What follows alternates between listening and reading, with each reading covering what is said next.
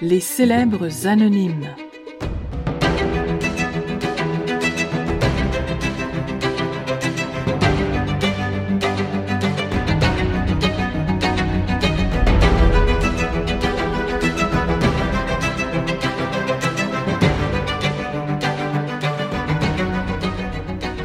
Bonjour, ici Cynthia. Quand j'écris, des fois j'ai des idées, puis j'écris mon texte, ça va bien. Mais des fois, j'aime ça avoir des contraintes. Alors un matin, je me suis dit, ça me prendrait des mots pour m'amener à écrire mon texte. J'ai fait une demande à mes amis Facebook. Puis je pense qu'il y en a qui se sont pas mal amusés à me faire des suggestions. Alors je vous lis la liste des mots, puis après ça je vais vous lire le texte que ça a donné. Il fallait que j'inclue tous ces mots-là. C'était mon défi que je m'étais lancé.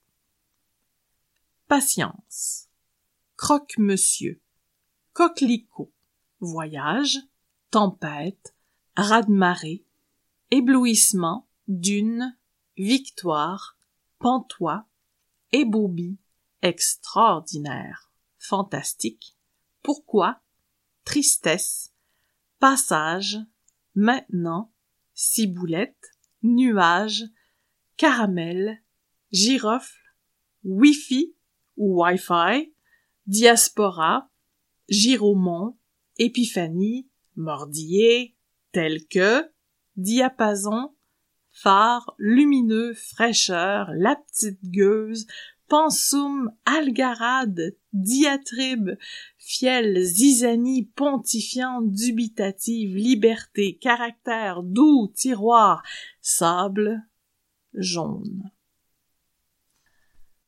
Alors ça donne la famille caramel. Josiane se tient debout, dos au phare transformé en gîte.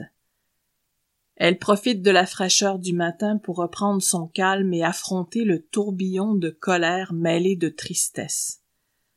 La petite gueuse a eu raison d'elle. Elle s'était pourtant promis de pas tomber dans le piège, surtout pas au cours de ce voyage. Devant la diatribe de la fillette, un raz-de-marée d'émotions l'a tétanisée. Elle sentit remonter la honte de n'avoir pu se mettre au diapason de la maternité. Jour après jour, elle se voit condamnée d'incompétence par sa fille, comme sa propre mère avant renotait avec fiel ses moindres manques, ses erreurs, ses lâchetés. Paniquée, elle a jeté un regard au père, cherchant un soutien quelconque. Celui-ci est resté pantois, dépassé par la tempête. Des histoires de femmes, se plaît-il à croire, comme pour justifier son irresponsabilité. Il est disparu dans sa lecture sans plus d'émoi face à l'algarade et a plongé dans le sommeil du juste le soir venu. As-tu bien dormi? As-tu déjà mangé? Veux-tu prendre une douche? Il s'est approché d'elle et l'enlace avec tendresse, ponctuant ses questions de baisers dans le cou, espérant la voir s'abandonner à un moment intime avant de reprendre la route. Elle se montre dubitative. Il est déçu. Il ne comprend pas pourquoi il flotte un nuage noir au-dessus d'elle. Tristan n'a jamais su naviguer à travers la zizanie, répugnante comme le giromont. Il réclame l'indépendance de caractère. Il rejette le ton pontifiant de son père. Il prône la liberté pour lui-même, pour sa fille, pour sa conjointe. Il suppose que sa femme devrait savoir materner, devrait se tenir droite et fière devant un petit être si peu menaçant. Malgré les années, il la voit femme fatale, parfaite, mystérieuse. L'éblouissement, l'empêche de voir l'effritement intérieur de son épouse. Il se targue d'être plus fort que ses amis ne l'imaginaient, eux qui l'avaient mis en garde contre cette femme croque-monsieur. C'était inévitable avec une telle beauté. Il glisse dans la vie, avec l'assurance tranquille de l'insouciance ou de l'inconscience. C'est selon. Josiane dépose la ciboulette hachée sur la sauce aromatisée de clous de girofle. Elle a chassé les mauvaises pensées en se distrayant dans la préparation culinaire d'un déjeuner extraordinaire, comme elle seule sait le faire. Des œufs bénédictines. Ainsi gavé, son homme cesse ses avances ennuyeuses. Ah, c'est tellement bon. Elle devine les paroles sortant de la bouche pleine. Elle-même mordit le contenu de son assiette. Elle n'a que peu d'appétit. Est-ce que le Wi-Fi est revenu? J'aimerais ça qu'on se fasse un portrait de famille puis le poster. Elle roule des yeux au plafond. C'est les Français qui disent Wi-Fi. Ça m'énerve quand tu parles de même. Puis tu pourrais dire publier au lieu de poster. Béatrice est la princesse Coquelicot.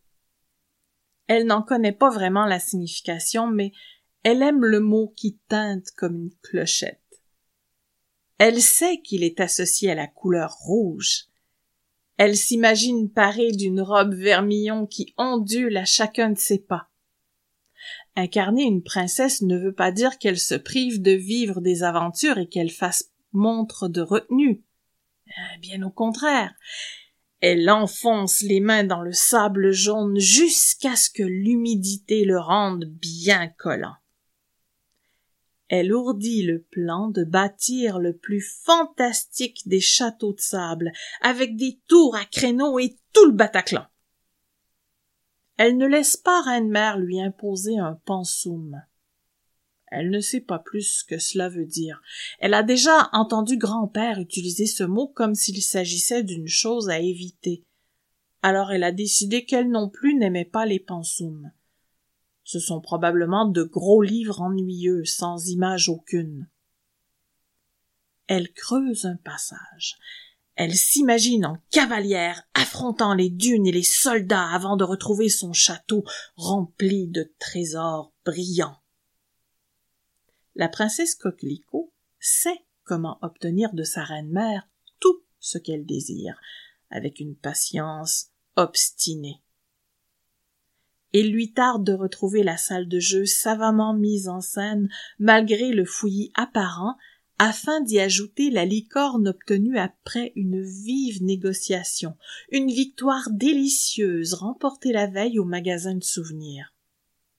Le roi père se montre ébobie d'admiration devant l'imagination lumineuse de sa progéniture chérie. Quel mal y a-t-il? Ce n'est qu'une peluche de plus. À distance, Josiane observe sa fille jouer, absorbée dans son monde, et se remémore ses propres jeux d'enfance en compagnie de ses sœurs. Parfois, elle s'ennuie d'elle, qui habite aux quatre coins de la province. La diaspora des Ménards, se plaise-t-elle à dire lors des rares réunions familiales.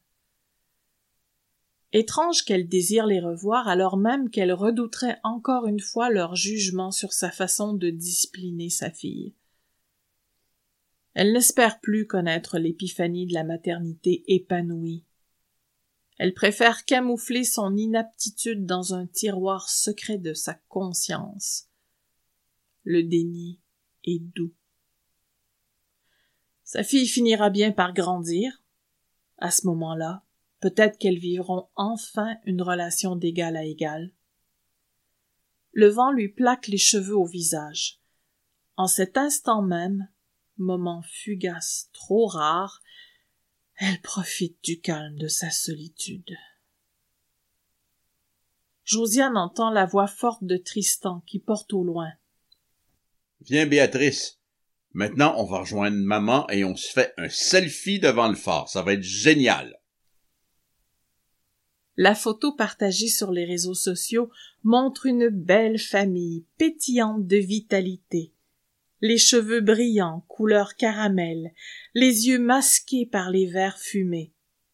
La famille telle que tous voudraient être.